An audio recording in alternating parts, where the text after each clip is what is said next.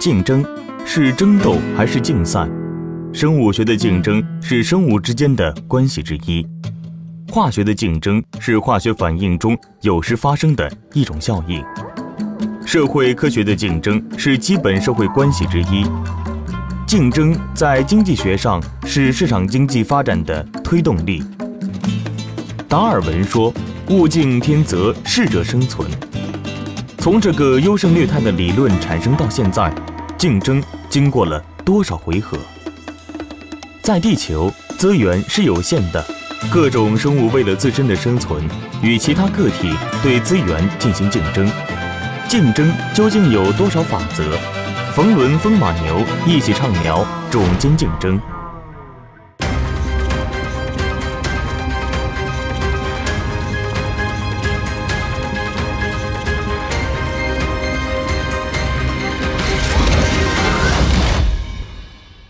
听到一个说法，人是唯一有的哺乳类动物，人类站起来是不是就有了？两千块钱，王总比较有兴趣，不，你就捡到下午就完了吗？刘向阳，一时生物科技董事长，毕业于南京农业大学，致力于生物化工等领域的研究与开发。人类进化过程哈，嗯，呃，其实有很多关节点了。对，假定我们回到七万年前，他们竞争格局是个什么样的格局呢？七万年前应该主要还是人跟动物之间，我们应该说是比较平等的竞争，因为当时的这个群体相对来讲比较小，需求还不是很多。另外一个就是人类没有野心，啊，还没有到现在的社会有野心的时候，啊，那么我们现在的社会实际上。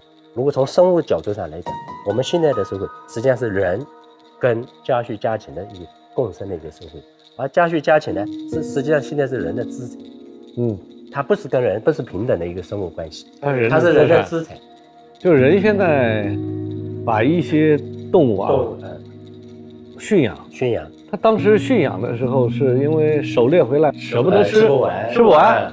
是最初就把它收，或者家族里面有更多的人。那为什么驯养的恰好是猪啊、狗啊、羊啊这些东西？当时为什么没驯养个狮子呢？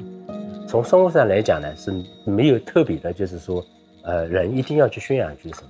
应该是跟整个偶然性，偶然性跟整个的环境。因为我去看了有些地方，就是如果你驯养狮子。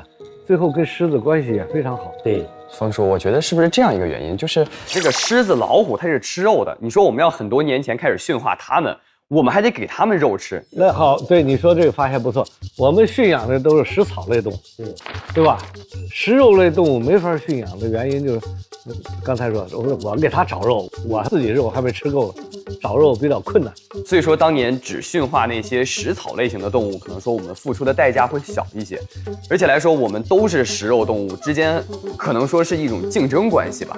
那我们自己都富 的一个概念的话，还要去照顾它们，那驯化它们，我觉得就更不现实了。从生物力上来讲，就是驯养这个生物力越低端的。那么对人类来讲，对这个高端人来讲是越容易。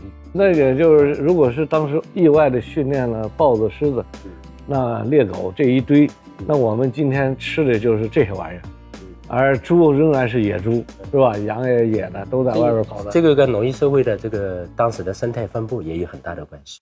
一万一千年前，人类开始驯化养山羊、绵羊，与驯化植物类似，只要看管好它们。它们自然就能长肥长大，成为人类的盘中餐。随后，更多的动物被驯化。鸡在一万年前，猪在八千年前，牛在七千年前，马在五千年前。当时家畜总数不过几百万只，而如今全球地表上生活着大约十亿只绵羊，十亿只猪，十亿只牛，二百五十亿只鸡。家畜群取代野生动物群，成为地表上最抢眼的动物景观。动物分成三堆了啊，嗯，一堆是人，对，七万年，一堆是人驯养的家畜家禽，一堆是野兽，我们基本上分成三堆了。对，那我们现在，我们先不管人和这个牲口啊，我们说家畜，看看野兽这个竞争。我看很多片子啊，很有意思。这野兽这个竞争啊，分工很清楚，其实跟人类社会没什么两样，它分工特别清楚，而且也就竞争优势啊。对。就今天我们 MBA 讲了很多竞争优势、核心竞争力，嗯。因为每一个动物都有一个活法，它不需要多。对。你比如猎狗，它就掏肛，对。它就从下边使劲儿。老百姓说这咬蛋，是吧？它永远是干这个活儿，它也不跳起来，嗯。它就从下边去折腾。对。所以狮子，我发现很有意思，狮子跟它迎战的时候啊，嗯。老是往后边看，对，因为它老往后边跑，采取针对性的针对性的攻击这个器最软弱的器官反攻击手段啊。然后包括大象，它有时候也敢咬对啊，包括这角马，对呃，羚羊，它都咬人家的下身。对后身，它不是下身，那是后身，所以它就这一本事，所以大家它脖子又很长，嘴又特别尖，所以大家都很烦的，看那样贼眉鼠眼，但人家本事大，咬蛋，是不是？那狮子呢，本事大，锁喉之间的牙呀，上下四个大牙，咵一下锁住以后，把神经咬断，骨头咬断，另外窒息，整死以后再慢慢吃。但是它咬的过程当中呢，非常顽强。我看，比如它咬这个牛啊，牛上下甩，上下折腾，它就是不撒嘴。但是它这个尺度长得很好，它咬它那个小孩的时候，从来不会咬坏，对这 很可爱，跟猫一样，叼着就跑了。所以这都有一招。那大象呢，我发现也能活。大象这一招呢，特别慢，体量大，它就靠这个块儿大，几吨重，对它成了活下来的一个本钱。对然后呢，狮子呢，我看了一段视频，狮子身上爬了五六只，在它大象身上，大象到处跑，到处甩，拿鼻子搂它，最后往水里头一跑，然后涮一涮，又上来，冲着这一群狮子就开始打。另外呢，有时候一急，大象呢把狮子啊拿鼻子卷起来一摔，再一踩就踩成肉泥了。大象比较所以狮子在饿极了的时候，它十几只狮子才袭击小象，大象、老象它是不敢动的。所以我突然才感悟到，在这个草原上，大哥其实是大象大，象，对对对，对吧？皮又厚，分量又重，嗯所以大象呢基本上是后发制人，而且谁也不怕。另外，它还有个大象还有个好处，不欺负人，对吧？它从来不欺负别人。所以回来以后，我就给公司啊 logo 吉祥物就弄成大象了。但我觉得象大了不好看，就画成个小象。嗯我就觉得我一直就是信奉象的哲学。嗯第一不争，是吧？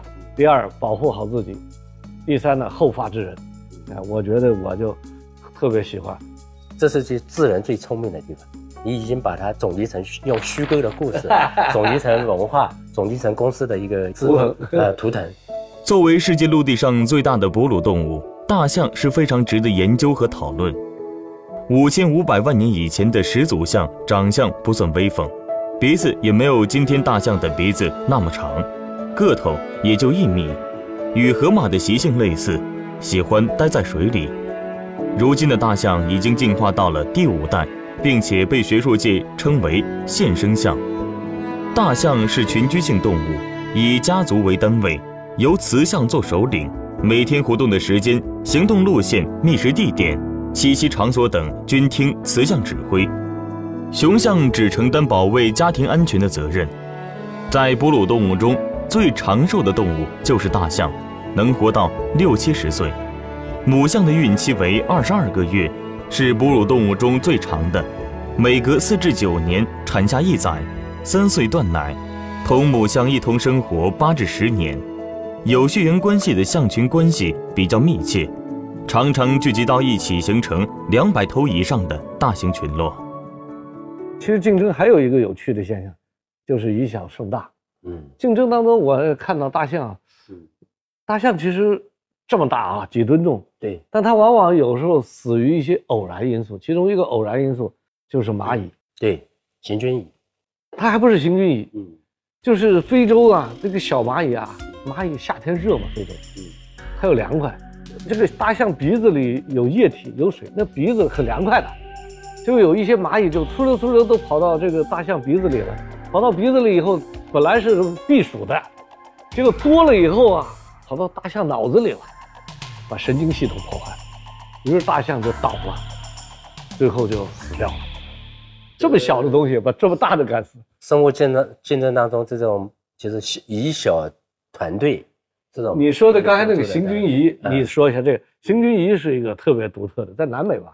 同时，我知道这些行军蚁，这些行军蚁呢生活在亚马逊河流域，它们呢以庞大的数量取胜，而且啊它们的唾液里面含着使猎物麻痹的这种毒性，就算啊扎到人，人都会非常难受，你就别说这些小动物了。所以啊，当地居民也是非常非常怕它们，称它们为战无不胜的。这个行军蚁它可以就通过很多数量的这个行军鱼，通过一些自己的内部的一些协作，它可以去干掉很多的凶猛的野兽。我只看过一个片子，嗯，这些行军蚁它会变形，对，你比如一会儿变成圆的了，一会儿变成一堆儿了，而且它一会儿就可以包裹住一个，比如它吃掉的东西，一会儿就成了白骨了。这种协调性呢也非常好。他们难道也会编故事吗？是也会有想象吗？有宗教吗？呃，应该如果这个就可能就是有点远了啊，有点远但是但但是动物之间它会有通过一些信号信号，通过它释放一些信号，这样然后去进行一个一些团队的合作。其实，在动物的竞争里边，以小胜多啊，以弱胜强。你比如说，我说以弱